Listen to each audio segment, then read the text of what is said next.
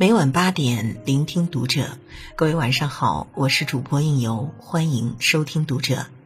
今天为您分享来自桌子的文章：夫妻因为一块钱闹离婚，钱才能维持婚姻的体面。关注读者新媒体，一起成为更好的读者。有句话痛彻心扉：钱可以解决这个世界上百分之九十九的问题。剩下百分之一的问题需要更多的钱。前几天，抖音上一段“我的孩子我的家”的短视频片段火了。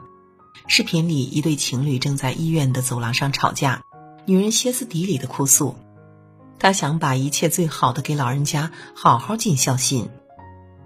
可现实是，她与男友窘迫的经济状况，只能够让家里人住破旧到连张干净的床都没有的小旅馆。请母亲和家中的亲戚吃饭时，他们只能点四个菜，连饭都吃不饱。母亲突发疾病进了医院，他们连病也看不上，两个人只能在走廊上干着急。女人一边自责着自己的无能为力，一边向男友抱怨着为什么不能帮帮她。而男人则激动地推开她求助的双手，大声吼道。能做的我都做了，我没用，我只有这么大的本事。隔着屏幕，桌子都能感受到两个人的无奈和无助。他们并非三观不合的夫妻，也不是故意没事儿找事儿，他们争吵的原因就只有一个字：穷。如果有钱，能够让母亲住好一点的酒店，让亲戚们吃上丰盛的饭菜。看病时能给母亲挂上号，接受最好的治疗，他们还会争吵吗？生活就是这么现实，贫贱夫妻百事哀，连基本的生活需求都无法满足，夫妻之间即使有再好的感情，也会因为钱的事情而争论不休。记得很多年前看过的电视剧《蜗居》，大众们都把目光投注在宋思明和海藻身上。而海平和苏纯这一对贫贱夫妻，才是深深的刺痛我的那一对儿。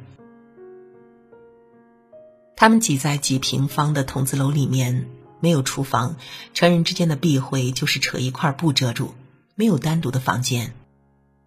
而且他们经常会因为一块钱而吵得不可开交，甚至闹到离婚。正如《北爱》里面的那句台词：“当我无牵无挂的时候。”贫穷对我来说只是晚上吃馒头和吃牛排的区别，无损我的快乐。可当我爱上一个人，我才深深的感受到了什么是贫穷所带来的自卑。没有物质的爱情只是一盘散沙，都不用风吹，走两步就散了。在知乎上有人问，有哪些道理是你结婚之后才明白的？最高赞的答案是这样的。经济基础不光决定上层建筑，还决定家庭的和谐度。贫贱夫妻百事哀，不是说说的。首先，在当今社会，不论哪一行业，只要肯努力，都不会太差，并不是说一线城市买房买车的那种。毕竟莫欺少年穷。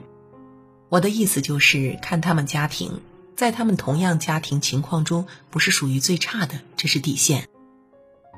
你要知道，除了天灾人祸，在类似家庭中过得最差的，肯定是家庭内部有问题的。没有任何物质基础的婚姻，即使再轰轰烈烈的爱情，也终究会化为泡沫。我们总是说爱情会败给现实，那爱情究竟是怎么败的呢？我们之所以选择和一个人在一起，是因为和他在一起很开心、很快乐。但是这都是在无拘无束、不用考虑钱的情况下。但是当两个人背负债务或者生活很艰难的时候，两个人的心情肯定是不好的。男人的脾气会变得不好，对女人的态度肯定也会变化。再加上为了生计而奔波，不可能天天在家陪着妻子，这样的感情就会大打折扣。不仅仅是男人，女人也会迫于生活的压力，早出晚归的工作。脾气也会变得越来越暴躁。两个人的脾气不好的时候在一起，就会因为钱的事情互相埋怨、相互指责。这个时候，之前再浪漫的爱情，此刻也只是一个笑话罢了。对于没有物质基础的爱情来说，真正击穿他们的不是钱，而是因为缺钱而造成的感情危机。前段时间，人民法院报的一篇文章刷屏了朋友圈，里面说到了两个案例：一对下岗夫妻因为贫穷离婚，离婚的时候他们什么都要分，甚至连小到一个锅碗瓢盆都要分，令人唏嘘不已。而另一个故事是两夫妻挤在七平米的房子里面，男方要求离婚，女方说离可以给我二十万，男方说二十万没有，只给两万，还要分十年支付，每年支付两千。最后这对夫妻因为太穷，这个婚没有离。法官点评说，两个案子，一个因为穷而离了婚，一个因为穷而离不了婚。我不能说富人离婚就多体面，穷人离婚就多贫贱，但婚姻里如果连起码的物质基础都不能保障，还不去为生活打拼，别说结婚的生活举步维艰，就连离婚的本钱都少得可怜。结婚之前一定要有一些物质基础，因为婚姻里百分之九十九的争吵都源于没钱，大事小事都会因为钱争吵。买东西贵了，给亲戚送礼送多了，孩子上补习班没有钱。当人在贫穷的时候，心底便会燃起一团物欲的火苗，当这火苗一旦遇到导火索，便像浇上了汽油一样猛烈燃烧。而这个时候，身边离你最近的人，自然会第一个被这火焰灼伤。贫贱夫妻百事哀，这种哀不是一种突然的爆发。而是一种长年累月的渗透。因为贫穷带来的辛酸是细小的，他们会潜移默化的撕裂夫妻之间的感情，最终使得整个婚姻生活直接崩溃。贫穷是婚姻最恐怖的敌人。维系婚姻的关键是什么？很多人说是爱情，是性，是孩子，但很少有人说是钱。美国探索频道的纪录片《报复生活》中有一集讲过一对夫妻的真实故事。艾尔和贝尼斯是一对结婚了五十多年的老夫妻，两人从结婚起就经营着一家生意冷清的古董店。由于入不敷出，两个人经常因为家里的经济原因吵得不可开交。贝尼斯常常埋怨丈夫抠门、不懂得经营，艾尔也觉得贝尼斯脾气火爆、不可理喻。两夫妻一把年纪了，还常常争得脸红脖子粗。有一年，古董店因为没有什么生意，再加上金融危机的影响，很快就要倒闭了。两人的争吵也更是越来越频繁。但幸福总是来得很突然。一次，两人去当地的一家赌场蹭免费的食物，贝尼斯瞒着自己小气的丈夫，用身上仅剩的一枚硬币玩了一把老虎机。结果却幸运地赢得了头奖二十五万美元。有了这笔奖金，两人很快地结清了债务，重新打理好了古董店。听说了他们暴富故事的人们慕名而来，古董店的生意也开始蒸蒸日上。就在这个时候，奇迹发生了，这对夫妻的感情一下子变得非常好。他们面对面地坐在庭院里，笑着聊天，享受下午茶的时光。艾尔开始绅士的为之前总是埋怨自己的妻子开车门了。他们还会一起开心的整理新到货的古董，这在之前完全是不能想象的。